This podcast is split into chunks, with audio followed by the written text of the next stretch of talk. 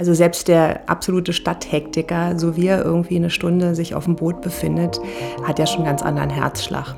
Also man kommt ganz schnell runter. Also jemand, der wirklich ein sehr hektisches äh, Alltagsleben hat, sollte unbedingt regelmäßig aufs Wasser gehen.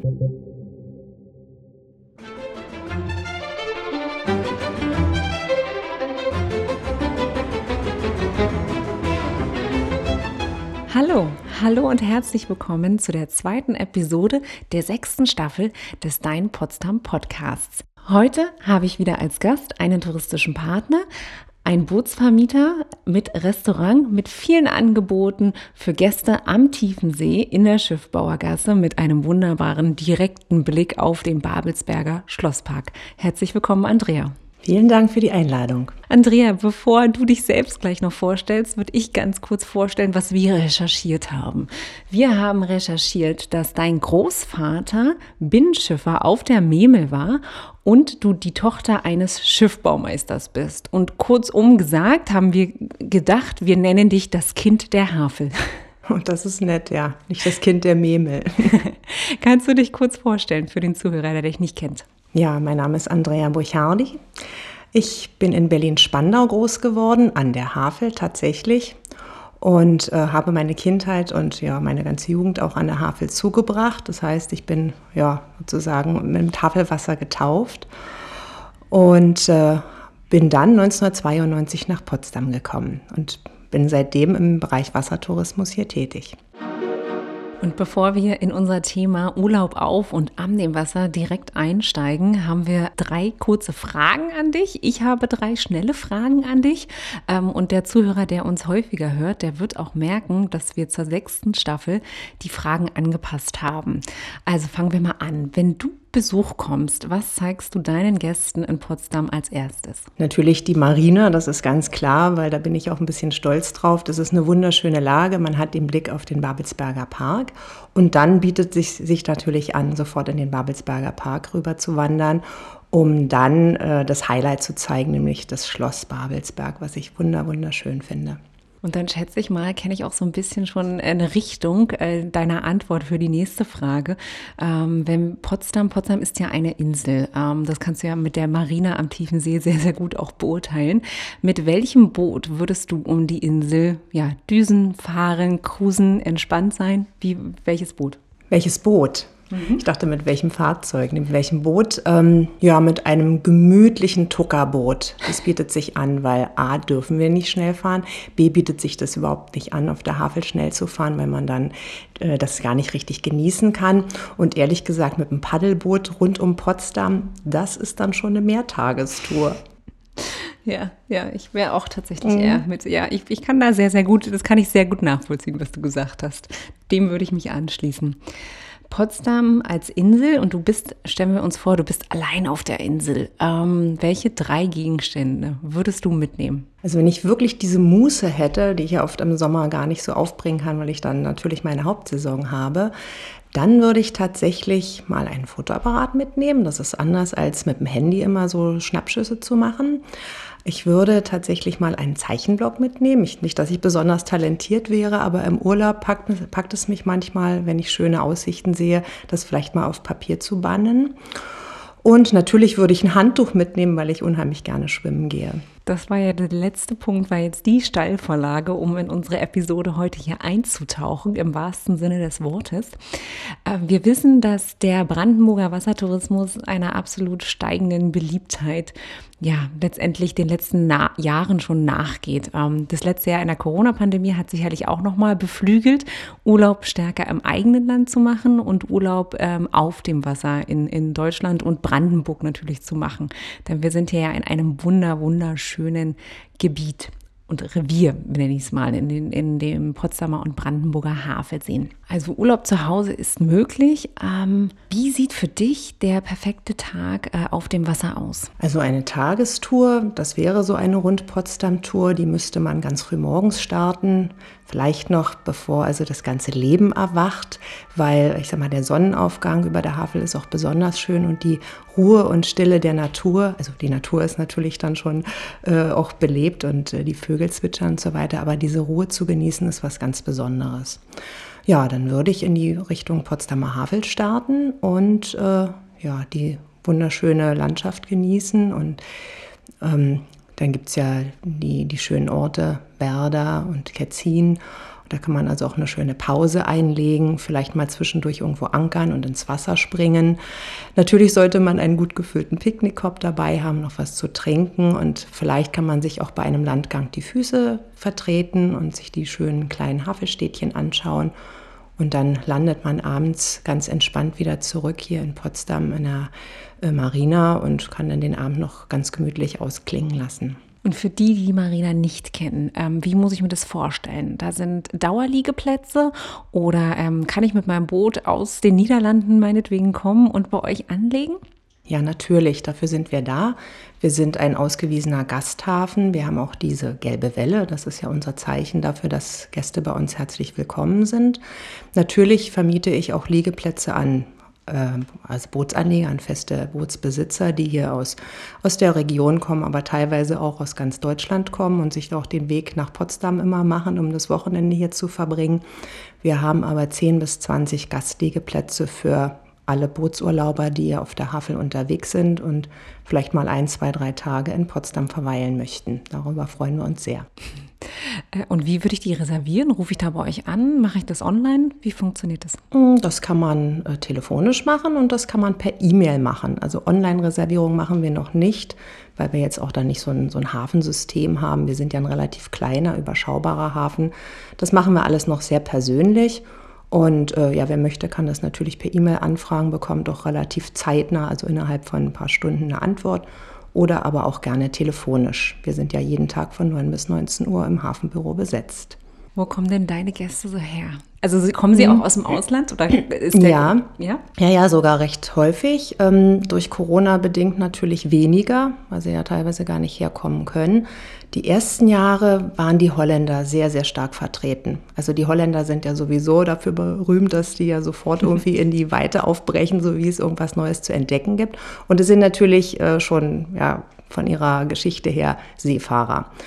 Und äh, also die ersten zehn Jahre waren die meisten Gäste wirklich aus Holland. Und dann mischte sich das aber auch, dass wir auch Franzosen, Engländer, Polen, Tschechen, Spanier sogar, der also weit gereiste äh, war wirklich aus Neuseeland, wobei der nicht aus Neuseeland aufgebrochen war, aber der äh, kam eben aus Neuseeland und ist halt hier praktisch Europa bereist und wir hatten auch schon Gäste aus Hawaii.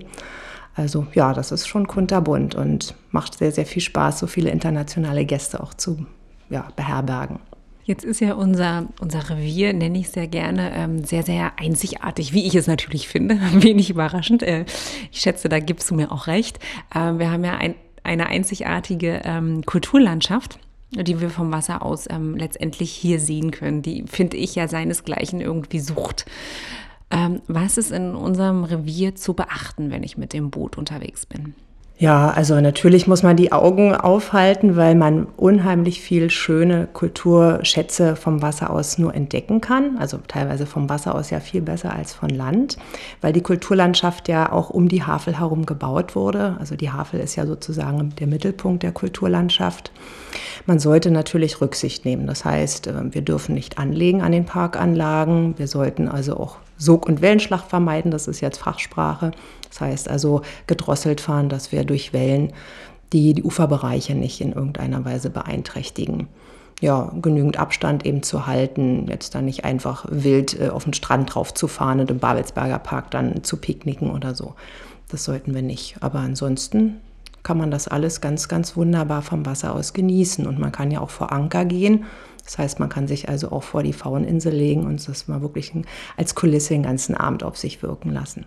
Wohl wahr, wohl wahr. Und gleichzeitig ist natürlich auch ähm, bei all den Do's und Don'ts, was man machen sollte oder nicht machen sollte, ist aber immer wieder dieses Gefühl, auf dem Wasser äh, zu sein, finde ich ja also einzigartig. Ähm, bei den 30 Grad, die wir hier teilweise haben, ähm, kann, man, kann man sehr gut äh, in die Havel reinspringen, schwimmen gehen und was ich ja immer so bewundernswert finde, wenn man auf dem Wasser ist, der Ton ist ein ganz anderer, oder?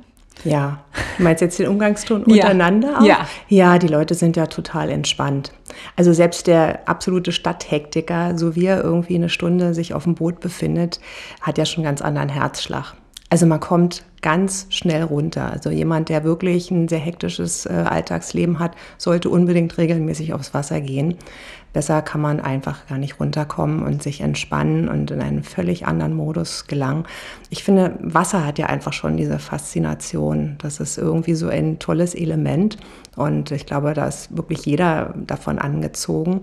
Und da man ja mit den Booten nicht allzu schnell fährt, ähm, kriegt man auch gleich einen anderen, langsameren Herzschlag.